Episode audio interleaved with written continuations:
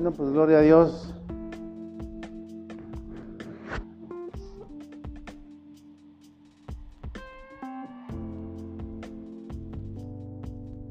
¿Quién se acuerda qué vimos la vez pasada? ¿Cuál era el tema que estábamos viendo? Can, can, can, can, can, can, can, can, can. ¿Cuál era? Ah, no se acuerdan.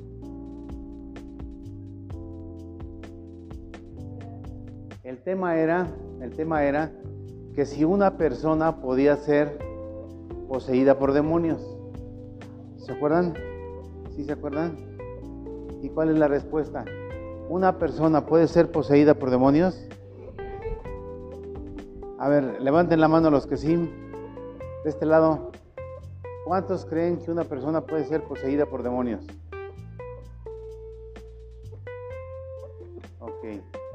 De aquel lado?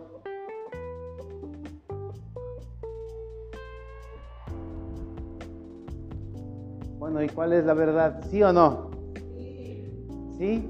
A ver, esos que dicen que sí, díganme por qué. De este lado, los que me dijeron que sí, díganme por qué una persona sí puede ser poseída por demonios.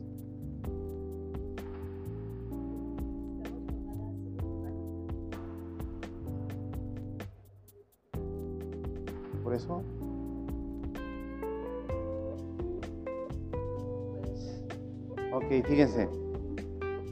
Tienen razón, pero no. Fíjense qué, contradicción, ¿no? Tienen razón, pero no. Una persona sí puede ser poseída por demonios. ¿Sí? ¿Eso dije? Ahora, ¿un cristiano puede ser poseído por demonios? ¿Un cristiano puede ser poseído por demonios? ¿Por qué una persona sí y un cristiano no? A ver, de este lado, un valiente o una valiente.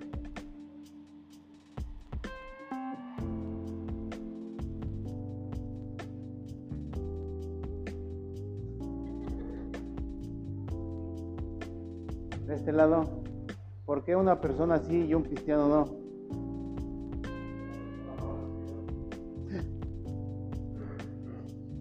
¿Y un cristiano? 70%, está bien. 70% sí.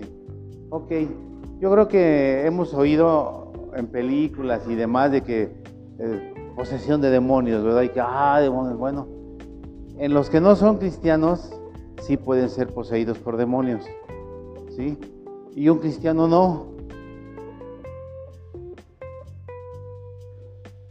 Pero sí puede ser influenciado por demonios. Sí puede estar atormentado por demonios. ¿cierto? ¿Por qué? Can, can, can, can, can, can.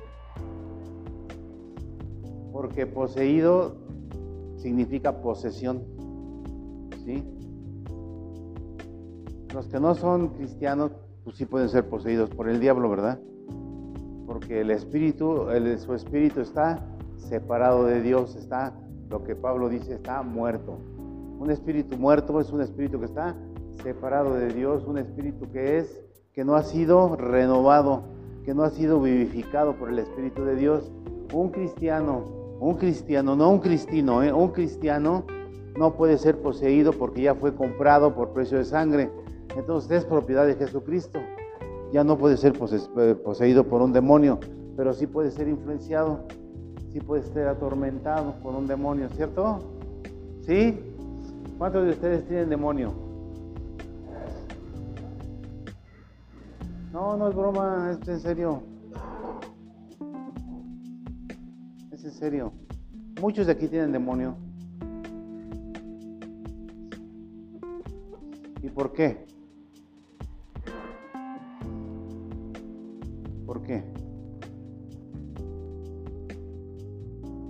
Mira, cuando tenemos hábitos, costumbres, vicios que no podemos dejar, posiblemente, o lo más seguro es que estemos influenciados por un espíritu inmundo, ¿verdad? Eso que dices tú, ay, ya no quiero ser igual, pero ahí estás. Ay, ya no quiero, y ahí estás, y ahí estás, y ahí estás, y ahí estás, ¿no? Alguien que le gusta el alcoholito. ¿Ustedes qué creen? ¿Que tenga demonio o no? ¿Verdad que sí? ¿Por qué? Porque no lo puede dejar. Alguien que ve pornografía, ay, no se espanten, entre los cristianos también ven pornografía, hombre. ¿Por qué no lo pueden dejar? Porque tiene un demonio, ¿verdad? ¿Por qué hablamos malas palabras?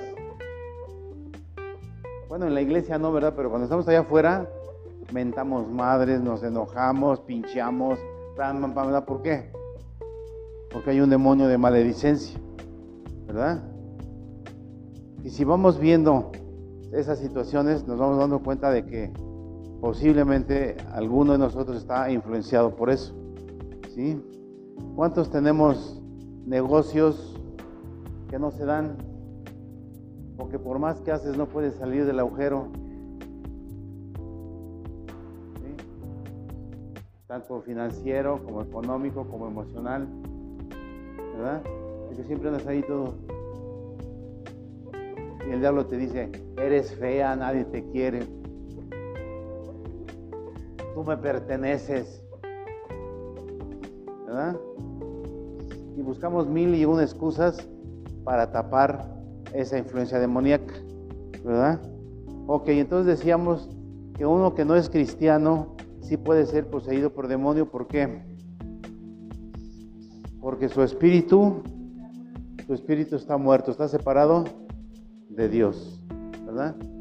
Y Romanos 8, 9, ¿qué dice? A ver si cito Romanos 8, 9.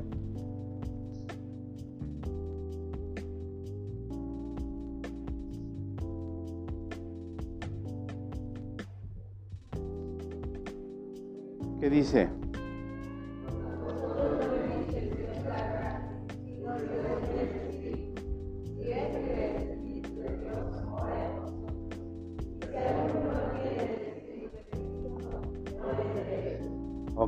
Ahí está clarísimo, ¿no? Lo hemos leído muchas veces, pero no le damos el enfoque.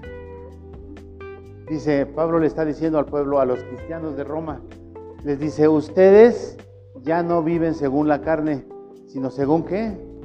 El Espíritu. Si es que qué? Si es que el Espíritu de Dios mora en vosotros. Y si alguno no tiene el Espíritu de Cristo, no es de Cristo, no es de Él. Pero entonces le va a pertenecer a otro.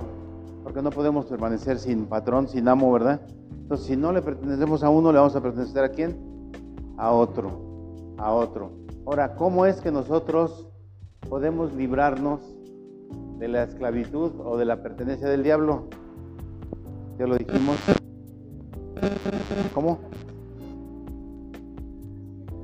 Recibiendo a Jesús como Señor y Salvador, aceptando su sacrificio, su derramamiento de sangre por nosotros, lo hacemos nuestro Señor y en ese momento dice que nuestro espíritu se vivifica y entonces nos unimos a Dios y Él nos hace una nueva criatura y ya le pertenecemos a Él. ¿Sí? La psicología considera al hombre dual.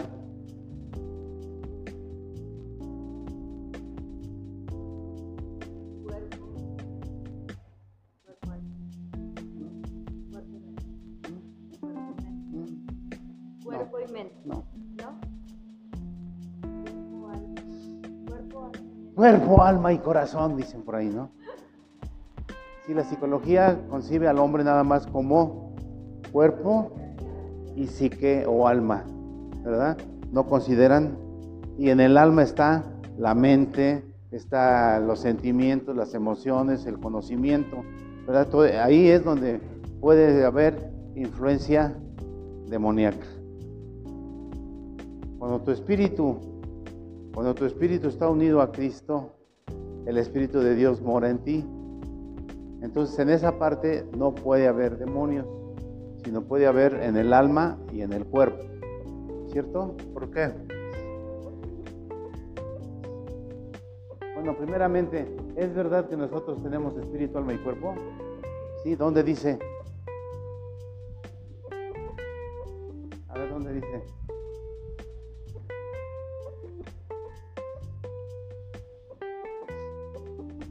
Sí, porque todo lo que estamos diciendo tenemos que tener apoyo de la escritura, ¿verdad? ¿Dónde dice? A ver qué dice Primera de Tesalonicenses 5:23.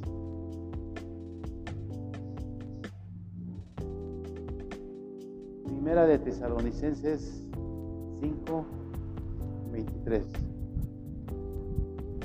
A ver qué dice.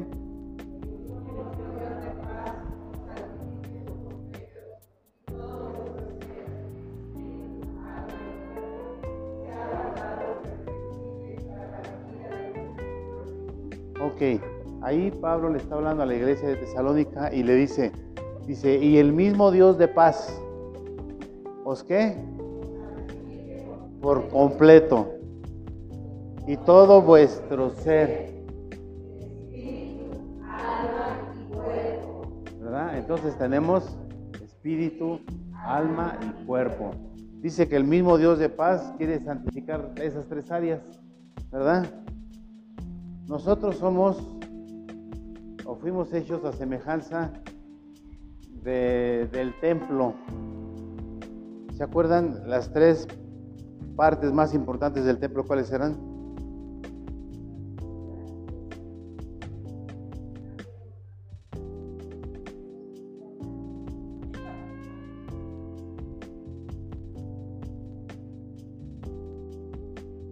En el templo en el templo. ¿Por qué le llamaban templo?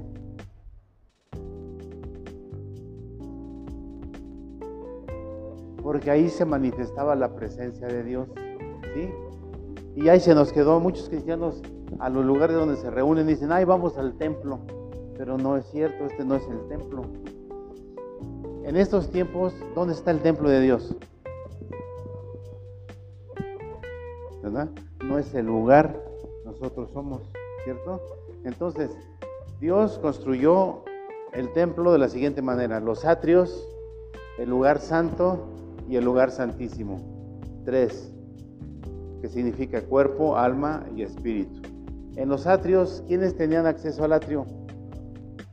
Todos, todos buenos y malos, chaparros, güeros, gordos, flacos, muertos de hambre y demás, ¿no? En el lugar santo ¿Quiénes tenían acceso?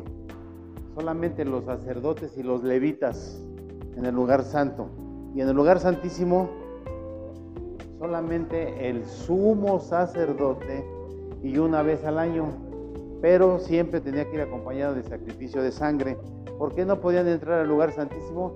Porque eran muertos por la presencia de Dios. ¿Cierto? Entonces ese es el punto central, el punto medular donde nosotros tenemos que enfocarnos. Que el lugar santísimo de nosotros es tu espíritu, que es donde va a morar qué? El espíritu de Dios. ¿Sí? Y donde está el espíritu de Dios, hay libertad. Hay libertad. Hay libertad. ¿Cierto? Entonces estamos en que tenemos alma, alma qué? Alma, vida y corazón.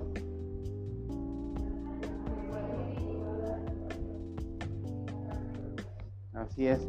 Ahora vamos a ver en, Hebreos, Hebreos 4:12. Vamos a ver.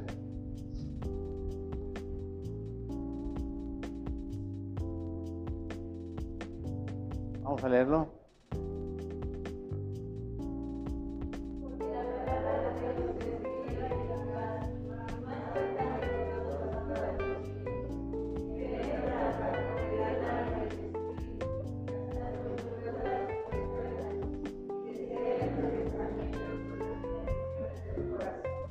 Ahí? Que tenemos, no, que tenemos espíritu, alma y una calaca. La santa muerte la tenemos adentro. ¿No? Sí, la santa muerte. Una vez estaba yo hablando con un con uno de esos adoradores de la Santa Muerte, le digo, pues ustedes están bien mensos, ¿cómo adoran ahí una calaca flaca tilica? Dice, ay, dice, pues el menso eres tú, dice, porque todos tenemos una adentro. Imagínate qué razonamiento, ¿no? Dice, todas tenemos una adentro. Y ahí se refiere a los huesos, ¿no? A las coyunturas y a los tuétanos, ¿verdad? Es el, el cuerpo. Entonces ahí volvemos a, a encontrar que verdaderamente somos espíritu, alma y cuerpo. Y que la palabra de Dios tiene influencia sobre, sobre cada una de esas partes, ¿verdad? Dice, porque la palabra de Dios es viva y eficaz y más cortante que toda espada de dos filos, que penetra hasta partir qué? El alma, el espíritu, las coyunturas y los tuétanos, y discierne los pensamientos y las intenciones del corazón. Amén. Ok, entonces Dios creó al hombre, ¿cómo? ¿Cómo? ¿Cómo lo creó? Tripartita, ¿verdad? O de tres partes. ¿Cuáles son? ¿Y para qué nos sirven esas tres partes? Ya vimos en el templo para qué servía el atrio, para qué servía el lugar santo y el lugar santísimo. En nosotros, ¿para qué sirve cada una de las partes que tenemos?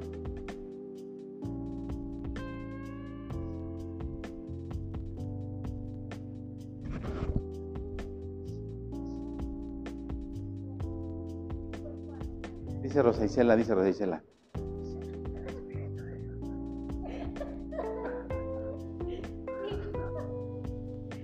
Ni ella se oye. Dice que ella no, que habla fuerte para no equivocarse. Dice, para no, mire, no, hombre, miren, vamos a equivocarnos, no le hace, está bien. Yo soy de los que dicen, más vale tonto cinco minutos y no toda la vida. Hay que preguntar, no sabes, pregunta. Porque el que no pregunta se queda ignorante toda la vida. Y el que pregunta, pues sí le cae una regañada, pero ya dice, pero ¿qué tal? Ya aprendí, ya sé. Ya para la otra, ya sé. ¿Sí? Entonces, ¿qué función tiene cada una de las partes que tenemos? Está bien fácil, amado, está bien fácil. Y si no, pregunten. Fíjense, de acá de este lado, fíjense, a quién le voy a preguntar y fíjense quién va a contestar.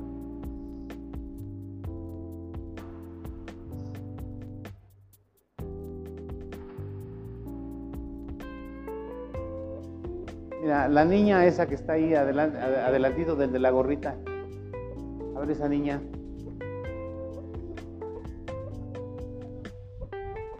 Ándele, niñita, contéstenos. ¿Para qué sirve cada una de las partes? ¿Sí lo sabes? Sí. ¿Y para qué nos sirve?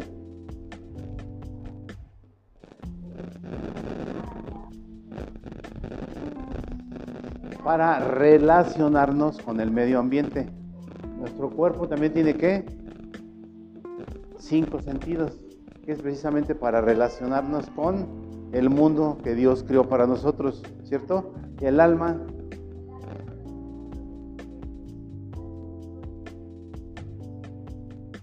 El intelecto.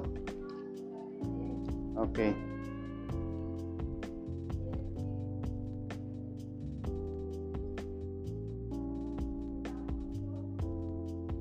Es donde va a residir el Espíritu de Dios, donde va a vivir el Espíritu de Dios, ¿verdad?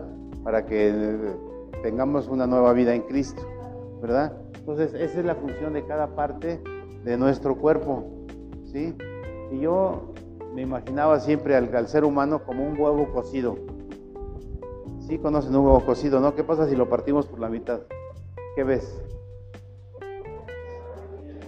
El cuerpo, el alma y el espíritu, ¿verdad? Perfectamente bien definidos, no se mezclan. Y es exactamente con nosotros. El cuerpo está perfectamente bien definido, no se va a mezclar con el alma. El alma no se va a mezclar con el cuerpo ni con el espíritu. Y el espíritu tampoco se va a mezclar con los demás. Entonces está perfectamente bien ¿qué? definido cada área, ¿verdad? Así como el atrio, lugar santo y el lugar santísimo. ¿Cierto? Entonces, ¿dónde es donde pueden operar los demonios?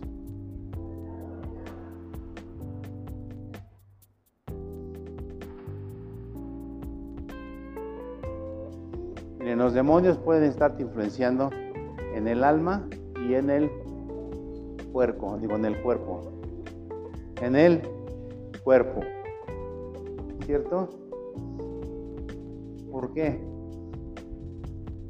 Porque nosotros, que somos bien lectores de la escritura, nosotros, nosotros conocemos cómo Jesús sanaba y había espíritus de tormento en las personas, ¿verdad? Que los tenían enfermas. ¿Se acuerdan de un caso de una señora que era cristiana, que tenía como un montón de años de cristiana y estaba así, toda así, toda jorobada? ¿Qué pasó ahí? Jesús oró, echó fuera ese espíritu inmundo y la mujer se enderezó porque dice que, esa mujer estaba siendo esclavizada por un demonio. ¿Sí? Entonces los demonios operan a nivel corporal, pero también a nivel de nuestra mente, de nuestra alma, de nuestros sentimientos, emociones. La batalla del cristiano no se encuentra en el cuerpo ni en el espíritu. ¿Dónde está la batalla del humano, del cristiano? En el alma, en los sentimientos, en las emociones, en las decisiones, en el intelecto. ¿verdad? Ahí también podemos ser bombardeados de pensamientos. El diablo te está, está bombardeando, bombardeando, bombardeando, bombardeando, ¿verdad? Y ese es el pleito que nosotros tenemos que ganar. Nosotros tenemos un poder sobrenatural que nos da Dios a través de su Espíritu y que con ese poder nosotros podemos discernir primeramente qué problemas tenemos. Tenemos problemas físicos, tenemos problemas en nuestra mente, ¿no? Te hace creer que todo el mundo se burla de ti, que nadie te quiere, ¿verdad? No, es que de mí no se ocupa nadie. Ay, es que ay, te hace sentir mártir, ¿no? ¿Cuántos se sienten mártires? De que, ay, soy la muñeca fea. ¿No? Sí, sí, sí, sí, yo sé que sí. Sí, pero no, no lo quieren aceptar. Y mientras no lo quieren aceptar, nunca van a ser libres. Para que nosotros podamos ser libres, tenemos que aceptar cómo somos. Si eres bien mal hablado, tienes que reconocer, ¿sabes que Soy bien mal hablado. Si eres bien borrachino, bien borrachita, órale. Si eres bien perversa sexual, si eres pornográfica y si eres demás, tenemos que reconocer para decir, ¿sabes qué, Señor? Sí soy, pero ya no lo quiero. ¿Sí? Y no esconderlo. Ay, que nadie se entere de que veo pornografía. Ay, que nadie se entere de que me viento mis botellitas en lo escondido. Ay, que nadie se entere de que hago esto. Ay, que nadie se entere de que aquello. ¿Verdad? Y lo vamos, ¿qué? Tapando. ¿Por qué? Porque al diablo no le conviene que tú lo descubras. Él siempre va a estar trabajando en lo oscurito, donde nadie se entere. No, no, no, no, ¿qué van a pensar de ti? No, no hables porque, uy, no, vas a hacer la comidilla. No, no, no, ni se te ocurra. Y no le cuentes nada a fulanito, no, al pastor, no, no, no, a la hermana fulana, ay, no, ¿qué va a pensar de ti? ¿No? Pero ese es el diablo que está influyendo en tus sentimientos y en tus decisiones. Cuando tú digas, híjole, me duele un montón esto. ¿Cuántas mujeres hay bien quisquillosas? Que hasta lo que no es de ellas se lo cobijan. ¿Verdad? Muchas. ¿Y eso qué es? Es una influencia demoníaca que no te deja ser libre. El Señor te dice, yo te amo, yo te guardo, yo te protejo, yo soy todo. Pero no lo crees. ¿Por qué? Porque hay una influencia demoníaca que está operando en tu mente y que gobierna tus decisiones. Y te hace creer, pues tú eres libre de decidir, que nadie te diga lo que tienes que hacer, tu cuerpo es tuyo, tú tienes derecho de enojarte, tienes derecho de, de no perdonar, tienes derecho de tener rencor, tienes derecho de esto, tienes derecho de aquello. Si mi viejo me engaña, pues yo también tengo derecho, ¿o qué? Yo no. ¿Verdad? ¿O qué? ¿O no? No. Yo te vi. Te vi ahí en el 8 segundos, no te hagas. Andaba ahí.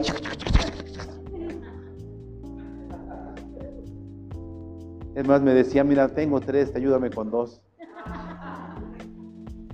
Digo, con tres boletos para el caballo, no vayan a creer que... ¿Sí?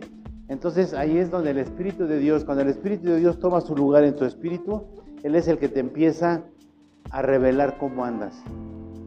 Porque si el Espíritu de Dios no te revela cómo andas, los demás te podemos decir, oye, tienes esto, tienes problemas con esto. No, no, yo no, ay no, ¿cómo crees? Ay no, yo no, ¿verdad?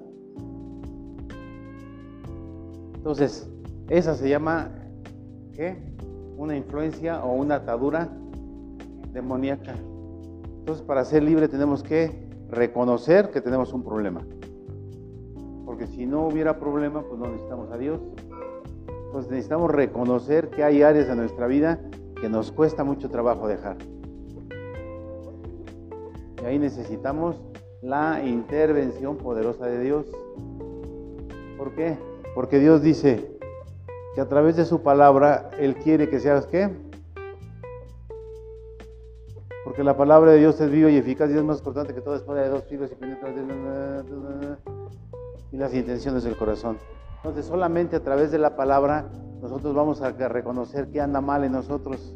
Si no leemos la palabra, pues dices, pues yo he sido así toda mi vida, pues es normal, soy chismosa y qué, soy bien egoísta y qué, ando, ando codiciando la camioneta de la vecina o de la hermana o de la tía o de la prima, yo quiero una camioneta igual. Viejo, tú no me quieres, viejo. ¿Por qué? Mira, la vecina su viejo sí la quiere. ¿Por qué? Dice, mira la camionetota que tiene y mira yo mi carrito que tengo. Andamos qué? Deseando, buscando. Y los maridos hasta roban por complacerle a la mujer. ¿Verdad? Dicen, ay, ¿cómo van a robar? Mira, en las oficinas se roban hasta los escritorios para complacer a la mujer. ¿No? Hacen chapuza, hacen tranza. Bueno, ya saben cómo, es, cómo funciona el diablo. ¿Saben lo que significa adulterio? ¿Saben lo que significa adulterio? Sí, ya saben.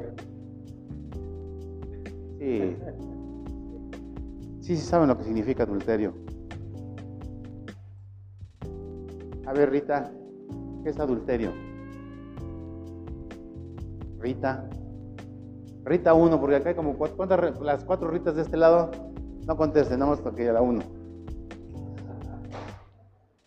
A ver, Ritas, tú, tú, lo que tú entiendes, lo que tú sepas.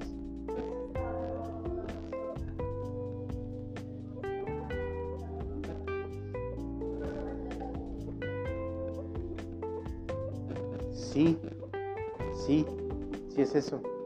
Pero más global es cuando tú traicionas la confianza, se llama adulterio.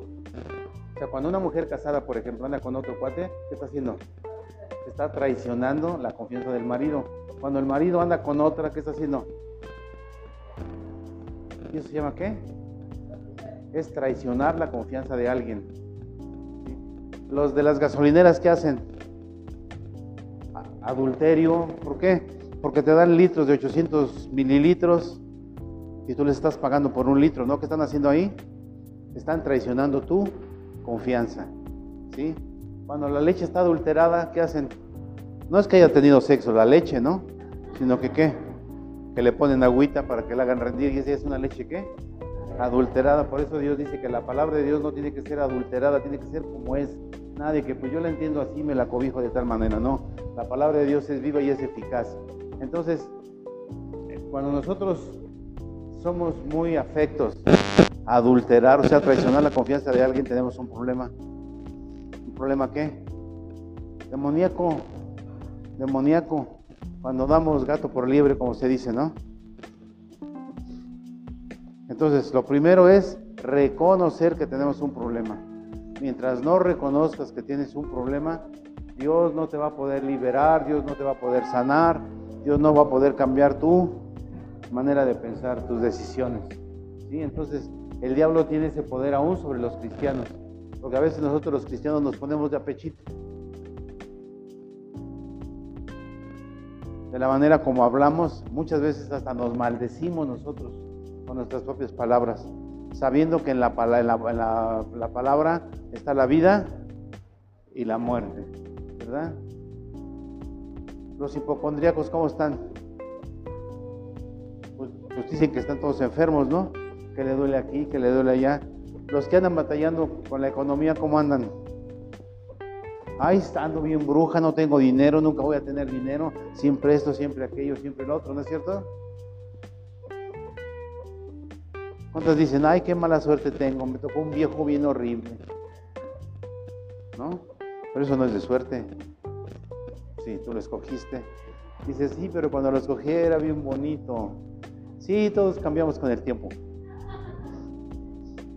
Yo también era bien bonito de chiquito. Es más, dice mi mamá que cuando yo nací, que antes, antes de 1950, o yo nací en 1950, que antes de 1950 todo era en blanco y negro. Porque cuando nací yo, todo se puso de colores. ¿Eh? Bueno, mi mamá sí veía, así lo veía. Después de que tú naciste, ya pude ver las formas policromáticas de la naturaleza que Dios creó, ¿verdad? Entonces, amadas, cuando nosotros tenemos pensamientos fijos siempre para que va en contra de la palabra de Dios, hay algo que te está llevando a hacerlo. ¿Y eso es qué? Cuando te la pasas criticando nada más al que está aquí. O a una familia, ¿no? De que, ay, no, es que fulanito, ay, no, ay, no, se creó una santa, se creó un santo, míralo, ay, sí, no, no, no, ¿no? Ese es un espíritu de qué? De chisme, un espíritu de qué? De envidia, un espíritu de qué? De crítica, ¿verdad? Y tú, y tú, tú, tú sabes, ¿no? Dices, ay, ¿a cuál se he criticado hoy aquí? Hasta los dedos de los pies los cuentas, ¿no? Y eso es, eso es más que una influencia, ¿qué? Demoníaca, ¿por qué? ¿A Dios le gusta la crítica y el chisme? No, entonces ¿por qué lo hacemos? Porque tenemos en nuestra mente un qué? Un espíritu que te está atando, que te está influenciando, que te está atormentando. ¿Por qué no nos gozamos con lo que tenemos? Siempre andamos deseando lo de los demás. Porque tenemos un espíritu de no llenadero. Cuando el Señor dice, sé conforme con lo que tienes, vive feliz, no vivas para hacer riquezas en este mundo, porque cuando te mueras no te vas a llevar nada. ¿Y quién te garantiza que vas a llevar a los 50? ¿Quién te garantiza que vas a llegar a los 60? ¿Quién te garantiza que vas a llegar a los 70? Podemos nosotros ver las estadísticas de los muertos. Hay jovencitos, niñas de 40, de 30, de 20, en pleno, en pleno power productivo y se mueren y no dejan, y dejan todo. No nos llevamos nada, ¿verdad? Y sin embargo nosotros nos andamos ahí partiendo el alma, adulterando, robando, traicionando para poder tener bienes materiales aquí en la tierra. Pero cuando se trata de ayudar a un hermano, una hermana para la, para la iglesia,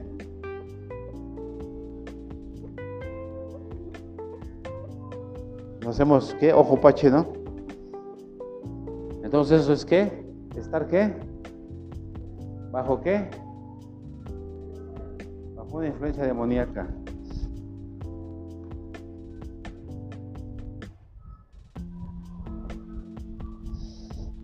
¿Qué es el hombre natural? ¿Qué es un hombre natural según la Biblia? Porque hay dos tipos de hombres, ¿no? El hombre natural y el hombre espiritual. ¿Cuál es el hombre natural?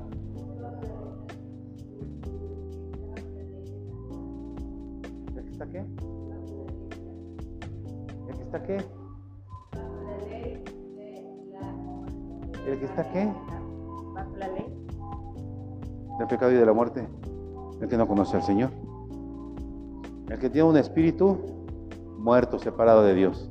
Pero el hombre espiritual es, es aquel que ya el Espíritu de Dios está dándole vida a tu espíritu.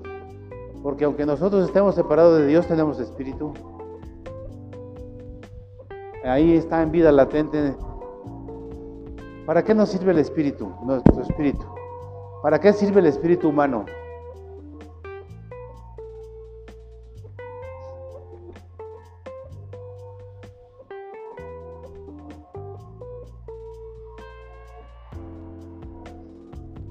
¿Para qué sirve?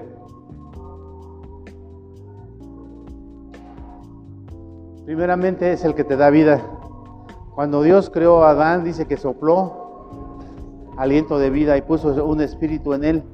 ¿Sí? Nosotros, aunque estamos vivos, pero si tenemos un espíritu no relacionado con Dios, espiritualmente o teológicamente decimos que nuestro espíritu está muerto. No que esté muerto literalmente, no, ya sabemos que está separado, separado de Dios. Cuando el espíritu humano se separa del cuerpo, ¿qué sucede? Lo que llamamos muerte, ¿verdad? Porque el espíritu es lo que nos da vida. Pero está en vida latente sin el espíritu de Dios. Entonces, eso se llama un espíritu, un, un hombre o una mujer natural. ¿sí? que vive según la carne, los deseos de la carne. Está separado de Dios. Acuérdense que la muerte es separación, ¿no? Cuando Adán y se separaron de, Dios en el huerto del Edén, ellos siguieron viviendo, pero separados, separados. Entonces la muerte es separación. Cuando la muerte sucede físicamente es que tu espíritu deja tu cuerpo. Y entonces ahora sí, ya es una muerte natural, ¿cierto? ¿Y el espíritu a dónde se va? A Dios. Ok. Entonces, el hecho que seas cristiano no te garantiza de que tú vas a tener un super mega power, sino que eso lo vamos a tener que ir, ¿qué? Desarrollando. Cuando tú recibes a Jesús como Señor y Salvador, una porción del Espíritu te es puesta para que tu espíritu que te da vida pueda tener comunicación con el Espíritu de Dios y entonces puedas recibir los mensajes que vienen de la palabra. Si tú no tienes un espíritu renovado, si tú no tienes un espíritu vivificado, la palabra de Dios no la vas a tener, no vas a tener revelación de Dios. Es como si estuvieras leyendo un libro de historia. Un libro de historia no va a cambiar tu manera de pensar ni tu manera de actuar. Pero la palabra de Dios sí. ¿sí? Es viva y es eficaz y penetra y corta y separa el alma, el espíritu, las coyunturas, los tuétanos, todo. ¿Por qué? Para hacerte una nueva criatura. Las cosas viejas pasaron y aquí todas son hechas nuevas. Entonces cuando nosotros recibimos a Jesús como Señor y Salvador y Él nos da de su, de su Espíritu Santo en nosotros, dejamos de ser hombres y mujeres naturales, sino pasamos a formar parte del mundo espiritual de Dios y entonces nos convertimos en hijos de Dios por el Espíritu que está en nosotros. ¿Sí? Y entonces disfrutamos de todas las bendiciones de Dios. ¿Sí? ¿Sí o no? Por eso leíamos, leíamos Romanos, ¿qué? 8, 8, ¿qué? 9. 8, 9, ¿qué dice? Y eso es algo que nosotros tenemos que tenerlo siempre bien presente. Romanos 8, 9.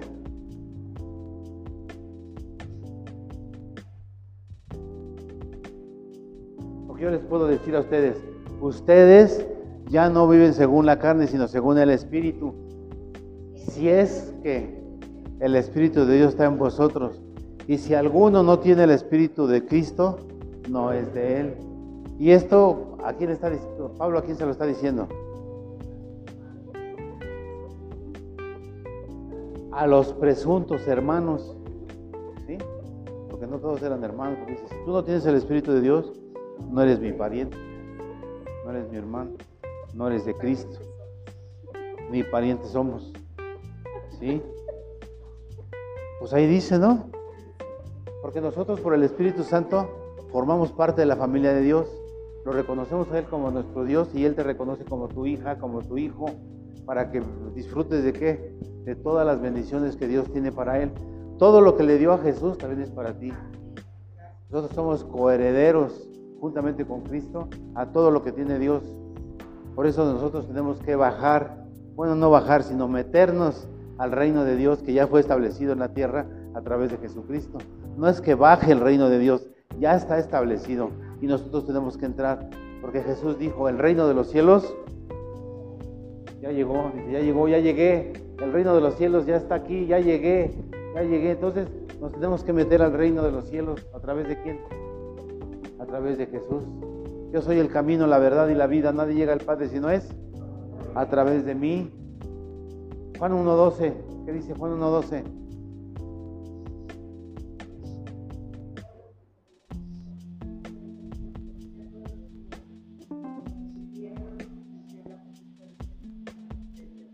Juan 1.12. ¿No viene ahí en sus Biblias? ¿Más a todos qué?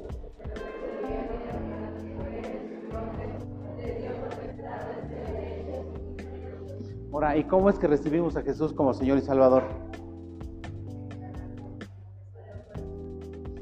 ¿Cómo recibimos a Jesús como Señor y Salvador?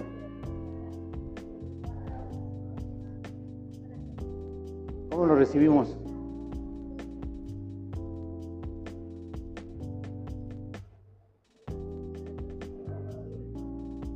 Primero, oír el Evangelio, oír la palabra de salvación. ¿Sí? La obra redentora de Jesucristo. Tú no puedes recibir a Jesucristo si no has oído qué hizo. ¿No? Entonces, primero tenemos que escuchar, después creerlo en el corazón y después confesarlo. ¿Qué dice Romanos 9, 9 Romanos, Romanos 10, 9 y 10?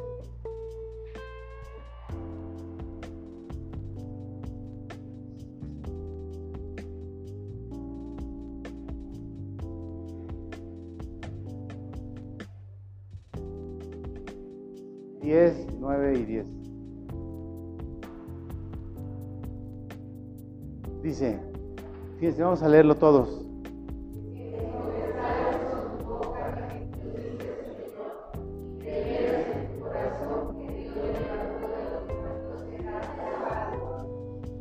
Diez.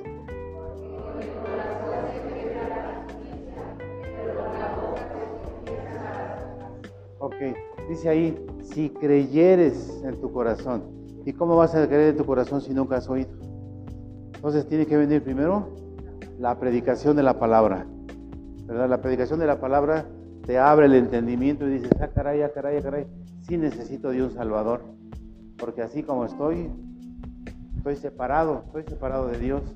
Entonces viene la predicación, lo crees en tu corazón, crees, crees que Jesús. Fíjense, el gran problema de la humanidad, ¿saben cuál es? ¿Saben cuál es? Creer que Jesús está vivo. Ese es el gran problema. Todos piensan que está muerto. Por eso están como estamos, como estamos. Por eso dice ahí, pero si tú crees que Dios lo levantó de los muertos, porque a través de su resurrección tú tienes vida. Si Jesús se hubiera quedado colgado ahí en la cruz como te lo presentan, aquí estaríamos de oquis, perdiendo el tiempo. Mejor vámonos al fútbol o vámonos al campo, vámonos a echarnos un algo, ¿verdad? Entonces nosotros tenemos que reconocer que Jesús está vivo. Está vivo. Y eso es lo que tienes que taladrar. El Señor está vivo. Dice, si creyeres en tu corazón que Dios le levantó de los muertos, serás salvo, porque con el corazón se cree para justicia, pero con la boca se confiesa para salvación. Entonces tenemos que creer verdaderamente que Jesús está qué? Vivo. Y si está vivo, no está muerto. Y si no está muerto, ¿y dónde está? En el mío cuore. ¿Sí? Entonces, este es el proceso por el cual nosotros podemos y tenemos que llevar a los pies de Cristo a los que nosotros les predicamos. O sea, primeramente es la predicación. ¿Sí? ¿Por qué? Porque yo he visto, yo he visto que muchos no les predican a las gentes, no les predican y nada más les dicen, oye, este, ¿puedo hacer una oración por ti? Sí, haz una oración por mí. Repite, Señor, yo reconozco que tú, bla, bla, bla, bla, bla, entra en mi corazón. Ah, ya soy cristiano. No es cierto, eso no, eso no sirve. ¿Por qué? Porque tiene que ser acompañado primero de la predicación de la palabra. ¿Para qué? Para que creyeres en tu corazón, para que creas que verdaderamente Jesús está vivo y que esa obra redentora que Él hizo la hizo por ti. ¿Sí? Y solamente a través del Espíritu Santo que está en ti, Él te puede confrontar con las cosas en las cuales estás atada. Tú empiezas a leer la palabra, vemos por ejemplo las obras de la carne, ¿no? Si alguien está practicando las obras de la carne y le cuesta trabajo dejarlas, es porque hay, tiene ahí que una opresión. ¿Dónde están las obras de la carne?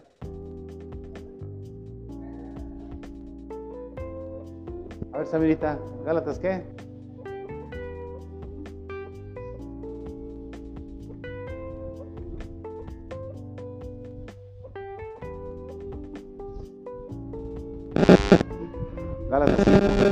5. Ángel 5, ¿qué? ¿Como qué? ¿Como 8? ¿13?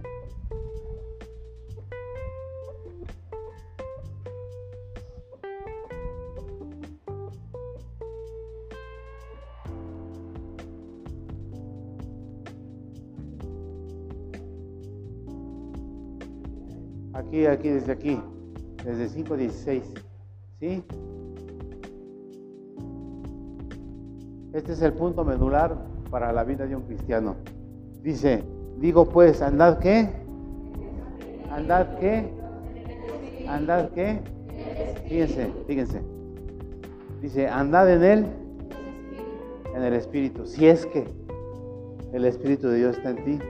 Si el Espíritu de Dios no está en ti, es imposible que puedas andar en el Espíritu porque no está en ti. y si no está en ti, fíjate lo que dice. Dice, y no satisfagáis qué? Los deseos de la carne. Si tú tienes ataduras con esto, demonio tienes. Échale. Porque los deseos de la carne van en contra del Espíritu y el del Espíritu contra la carne. Y estos se oponen entre sí para que no hagas lo que quisierais. Para eso está el Espíritu Santo, para que no hagas lo que quieres, para que no hagas lo que la carne te demanda. ¿Verdad? Que ves ahí unos frijolitos y tu carne te dice, pues échatelos, va. Y al ratito ves unos taquitos, échatelos, va. Va. ¿Verdad? Hablando del alimento, pero hay muchos vicios, hay muchos alimentos que la carne te demanda. ¿Sí? Y no satisfagáis los deseos de la carne. ¿Siguen? Pero si sois guiados por el Espíritu, no estás bajo la ley. Y, manifiestas son las obras de la carne que son, ¿qué? Otra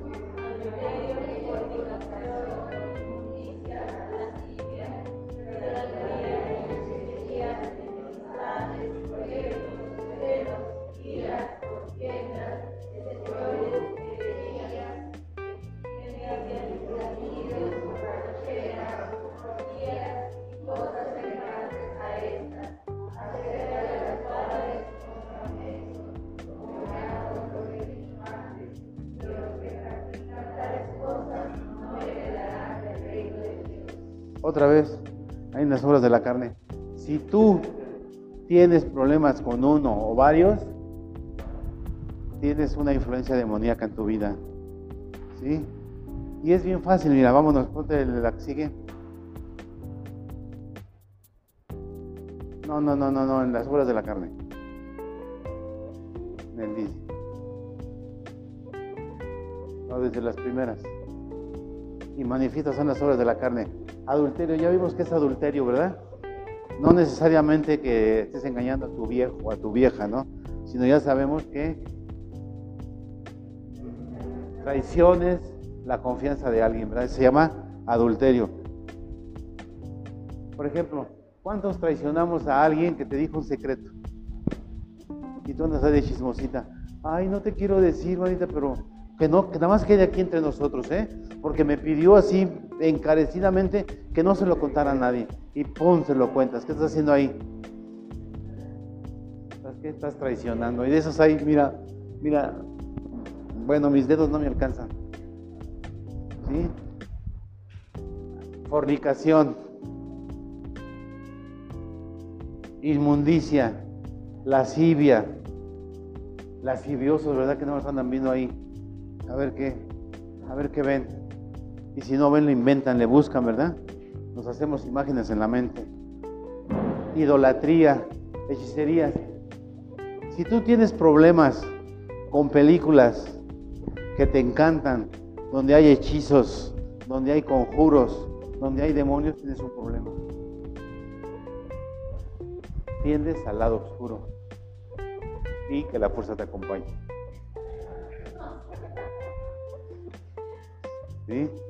Enemistades. Hay gente que no soporta, no, no, no, no convive con nadie porque es bien pleitista, ¿no? Pleitos, celos, uh, esos casi no hay aquí. Celos, ¿verdad? Celos de todo, ¿no?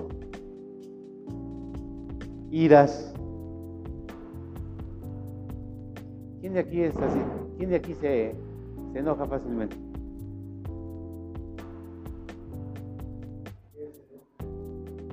Tenemos un problema. No se hagan, no se hagan mamás, papás, no se hagan, no se hagan, no se hagan, ¿sí? Contiendas, no es contigo, pero tú a fuerzas quieres pelear. Disensiones, herejías. Herejías es cuando torcemos, ¿eh? ¿Es qué? Ah, a ver qué, a ver el diccionario por ahí, disensión, ¿qué es una disensión? Pues que no, no concuerdas con nadie, o sea, siempre tienes tu, tu opinión a la contra de aquello, o sea, pleito también. Dice, ay, dice, yo tengo una, yo, yo disierno, tío, ¿qué, ¿cómo dice yo, este, difiero, difiero de ti, es, son herejías. Muchas veces la herejía es cuando a veces queremos acomodar la palabra a nuestros malos actos, a nuestras malas conductas, ¿verdad? Y dices, no, pues si aquí dice, pues si Vicente Fernández se hizo una jaladota de aquellas, se las voy a cantar. Si me sale mejor que a él, no doy autógrafos, ¿eh? Bueno, pero más o menos dice así, le está diciendo a una señora que es casada, pues que se amen, que se amen, dice, pues ¿qué tiene? Dice, pues si Dios dice que nos amemos los unos a los otros, pues vamos a darle de gusto al cuerpo, ¿qué te parece? ¿No? Eso es que es acomodarlo a tu manera perversa de, de vivir, de pensar. Cuando Dios dice ámense, no es como nosotros concebimos el amor, ¿verdad? Porque nosotros tuvimos amor, sexo, ¿cierto? ¿Qué le dicen las jovencitas o los jovencitos? Vamos a hacer qué? Vamos a hacer el amor. ¿No es cierto? ¿Cuántas de ustedes han tenido sexo sin amor? ¿Y cuántas veces se han enamorado sin tener sexo? O sea, una cosa no se lleva con otra. Tú puedes amar sin tener sexo. Tú puedes tener sexo sin amar.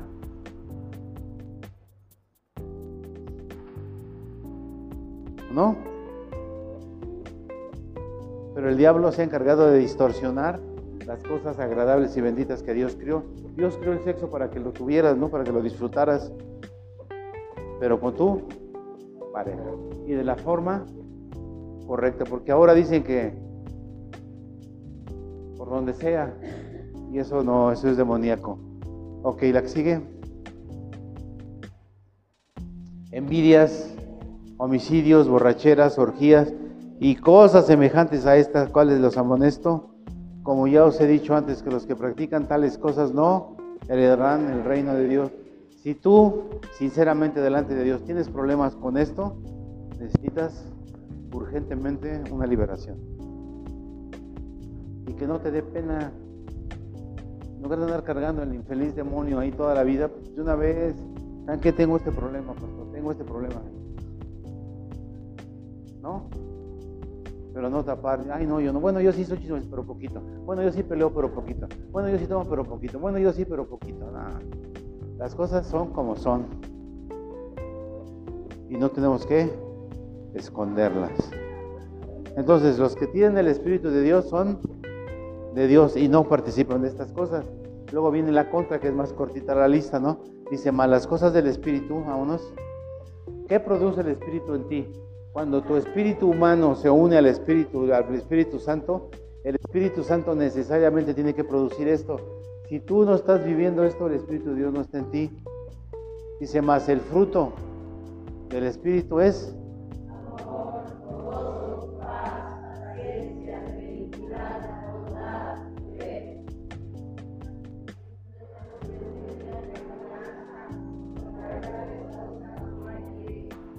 Mira, cuando nosotros estamos bajo la influencia del Espíritu Santo y actúas conforme a esto, te dicen que eres tonta, que eres tonto. Defiéndete, no seas así, tú tienes derecho. Díselo también tú, dale su mandarín en gajos. ¿No? Cuando nosotros actuamos así, quiere decir que el Espíritu de Dios está en ti. ¿Cuántos sabemos amar conforme a la palabra de Dios? ¿Todo lo aguantas? ¿Todo lo sufres? Ajá. Sí, Chuchita. ¿Cómo no? No busca lo suyo, sino lo de los demás. Sí, cómo no. Sí, entonces, mansos, templados. Dice, contra tales cosas no hay poder ni en este mundo ni en el mundo venidero que te pueda condenar, que te pueda separar del reino de Dios no va a haber nada. ¿Por qué? Porque estás siendo guiado por el Espíritu de Dios. Pero cuando tú tienes problema con esto, entonces hay una influencia ahí que está contaminando el Espíritu de Dios con tu espíritu para, para que tu mente no reaccione de esta manera. Entonces fácilmente nos damos cuenta de que sí podemos estar siendo oprimidos por algún demonio. Pero para esto apareció el Hijo de Dios, para darnos libertad.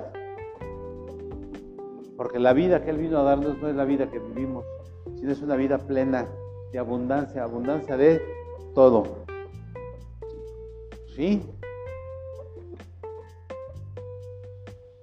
Entonces, la influencia demoníaca empieza en tu mente y puede atacarte en, tus decisiones, en tus sentimientos, en tus emociones, en el cuerpo, en el cuerpo.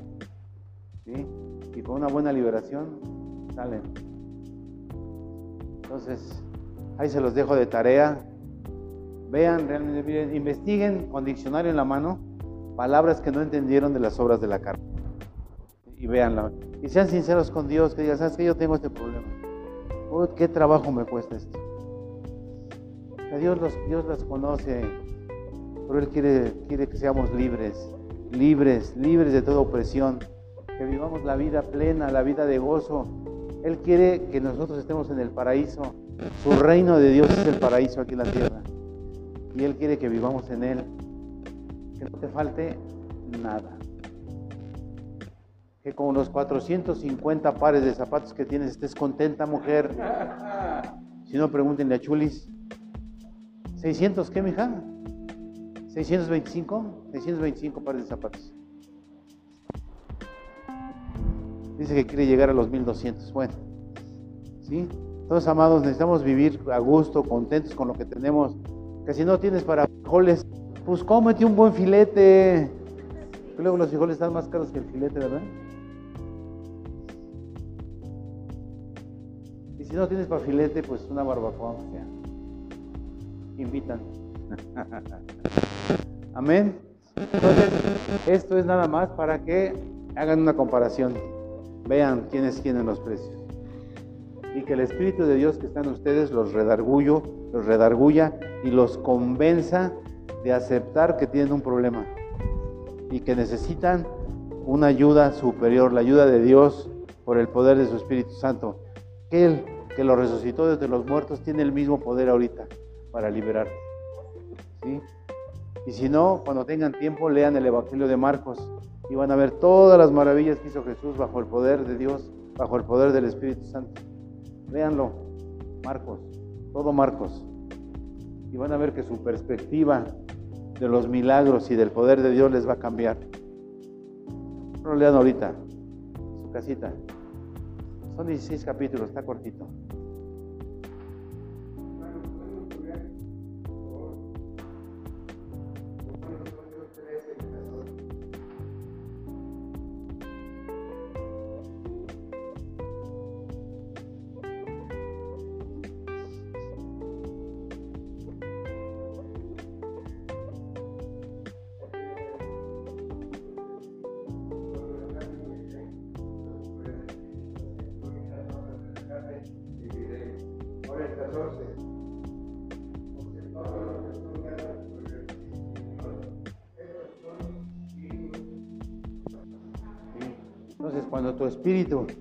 Se une con el espíritu de Dios, tienes el poder para, para no satisfacer las obras de la carne.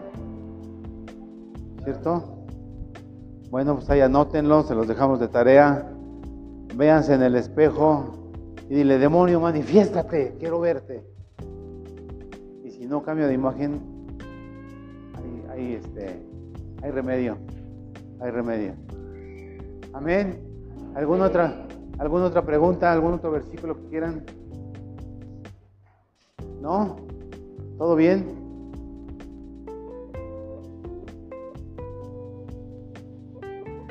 Bueno. ¿No hay preguntas? Bueno, entonces, ok. Les dejo de tarea Marcos, Evangelio de Marcos. Pero leanlo, digan, Espíritu Santo, revélame, muéstrame, Señor, tu poder a través de esto. Y van a ver las cosas tan hermosas que nosotros podemos hacer. ¿Sale? Pues Dios, te damos muchas gracias, papito, por la bendición que nos das. Gracias, Señor, por la vida de cada uno de los que estamos aquí. Declaramos, Señor, que tu Espíritu Santo está trabajando en el espíritu humano, Señor, para redarguir, para convencer, Señor, de problemas demoníacos que puedan tener en su alma y en su cuerpo. Señor, en el nombre de Jesús, declaramos, Señor, y desatamos todo espíritu inmundo, Señor, que esté operando en la vida de tus hijos, Señor, para que no vivan esa vida perfecta, esa vida preciosa que tú pagaste en la cruz del Calvario para nosotros. Señor, te damos gracias y declaramos, Señor, que la próxima semana vamos a ver gente valiente, Señor, hablando de las necesidades de ser libertados. Señor, en el nombre de Jesús, que toda esta semana, Señor, estés trabajando en su alma, en su mente, en su entendimiento, para que podamos ser libres.